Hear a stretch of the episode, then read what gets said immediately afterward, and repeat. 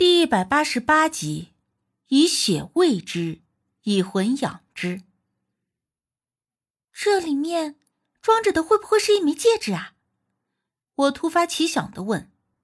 无忌拿着盒子在手中转了一圈，观察，虽然没有回答我的疑问，却看向我说道：“可能需要你吃点苦头。”我，我一时未解。无忌解释道。陈如月托梦之时是在刺指取血，我恍然。你是说要我刺破手指，用血来打开这鲁班盒？无忌颔首，而孙老在旁边听着皱眉说道：“哎，虽然听说过这种法子，可那都是电视剧和小说上的情节，难道还真的有以血封印这么一说？”我一寻思。不过就是扎一下手指，挤一滴血而已，成了更好，不成也没有什么损失。当下道：“好，那就用我的血来试试。”说着，我拿出了包里随时都带着的天针，准备扎自己一下。但无忌却阻止我说道：“天针是至阳之物，陈如月女子的血属阴，怕是两两相冲会失去效果。”说着。无忌从包里拿出了一把匕首，我惊愕：“你这随身还带着刀的，也不怕被查呀？”无忌见一旁有烛台，点燃后一边烤着刀刃，一边说：“没开过刃的，无所谓。”“啊，没开刃的怎么割手指？”我更奇怪了。无忌也不说话，只把匕首递给我，轻轻点一下指尖就可以。我不知道他又卖的什么关子，心说这没开刃的刀，就算是我当巨刺，怕是也没用啊。但我还是按照他说的，在手指上轻轻点了一下，轻轻一点，我顿时觉得指尖针刺一样的疼了一下。再看手指，果然有一个小口子。孙老赶紧把盒子推给我，哎，快快，要滴血了，别浪费。我哭笑不得，但还是拿起盒子，把一滴血挤在了鲁班盒上唯一的那一点点的凹陷处。然后我们三人都全神贯注的看着那个盒子，等待着它的变化。可是等了十几秒钟，依旧不见半点反应。会不会是咱们理解错了？还是血太少？我说着，又用力的挤出了一滴血来。拿起盒子，准备再滴上去一点，可就在我刚一拿起盒子的时候，突然觉得手中的盒子咔嗒的轻微震了一下，像是里面有什么东西。我一惊，立刻把盒子放在了桌子上，随后就听见一阵阵的极为轻微的咔嗒声响。很快，那盒子的顶部出现了一道细痕，像是裂开了似的。随着咔嗒声停止，我们三人面面相觑。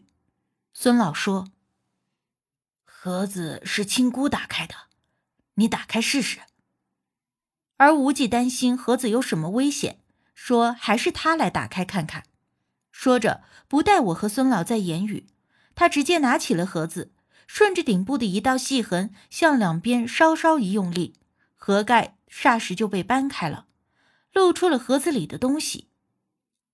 啊，真的是戒指啊！我看到盒中的东西时惊讶不已。无忌把盒子放在桌子上，小心翼翼的拿起了盒子里的那枚戒指。我和孙老不禁都凑过去仔细看。这戒指看起来实在并不特殊，说是指环更为贴切。整个指环看起来像是木质的，而木质的表面有一层莹润的包浆，说明这东西被主人戴在身上许久。又或者说，常常被拿在手中把玩，或许因为年月过久，表面的木纹已经几乎看不到了，所以总体的来说，就是一个黑褐色的木质指环。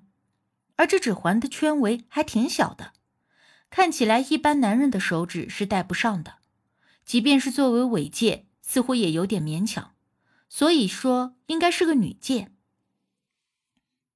一个木头指环。怎么会这么小心的锁在鲁班盒中？孙老对于这盒子里的东西显得有些失望。其实不只是他，即便是我也幻想着鲁班盒里的东西一定是什么了不得的宝贝，才会被主人锁在这么精致的盒子里。或许这指环有我们暂时无法得知的妙用。无忌也不知道是安慰我和孙老呢，还是真的这么想。而孙老拿着指环看了又看，想要套在手指头上也套不上去，最后不以为意的说：“我看啊。”或许是哪个穷书生送给某家小姐的定情信物，才会被那富家小姐如此珍藏的锁在这个鲁班盒里头。说着，孙老又拿起那个鲁班盒看了看，摇头叹息说：“哎，废了，废了！这盒子是一次性的，开启过一次就废了，真是浪费东西啊！”我虽然有点失望。但也不至于像是孙老那么颓丧，相反，我还觉得这个戒指古香古色呢，并且这木质润泽十分的难得。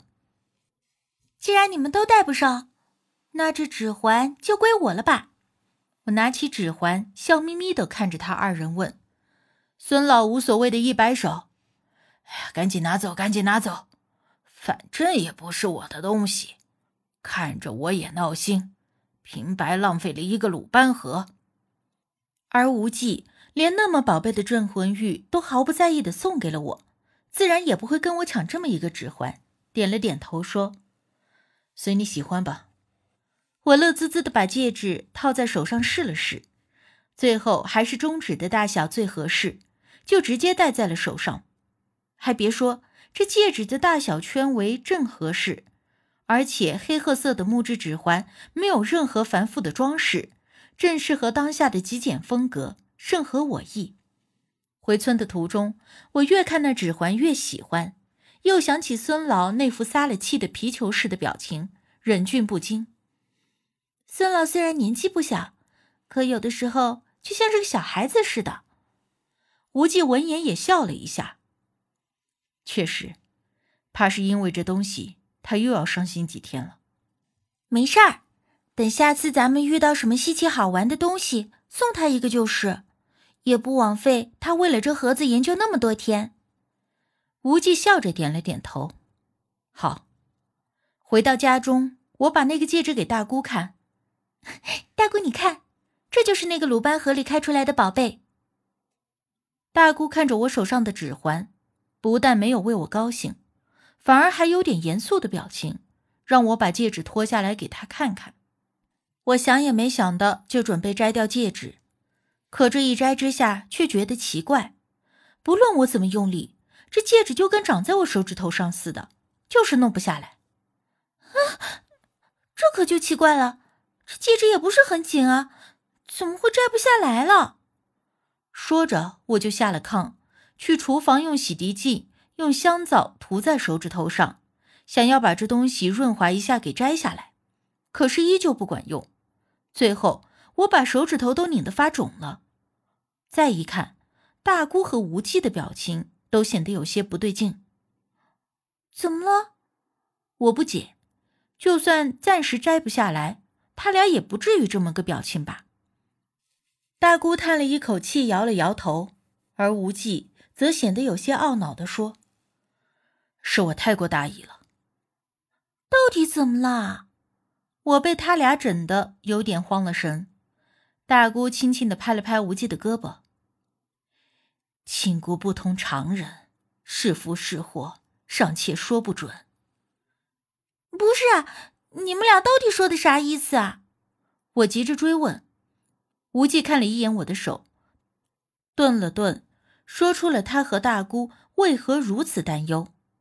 在古代有一种木，经过方士用咒法洗炼之后，将这种木做成精致的首饰、木枕和其他贴身所用之物。这种木有一种特性，就是以血喂之，以魂养之。什么叫做以血喂之，以魂养之啊？我此刻心里已经隐隐觉得不安了。大姑接言道。这种东西，开始啊，是一些男人用来困住自己的女人的。古时候有一句话：“入了这家的门，生是这家的人，死是这家的鬼。”而为了避免自己的女人在死后红杏出墙，所以那些方士发明了这种邪术，用这种木头制成的贴身之物吸收女子生前的血魂，使得女子即便死后也无法超生，魂魄会被锁在这种木头上，最后成为男子死后的陪葬品。也就是说，我戴上了这个戒指。一旦死了之后，魂魄就会被锁在这个指环中。我惊愕，无忌颔首。嗯，但这种木并非只用于邪术，因为你体质本与常人不同，所以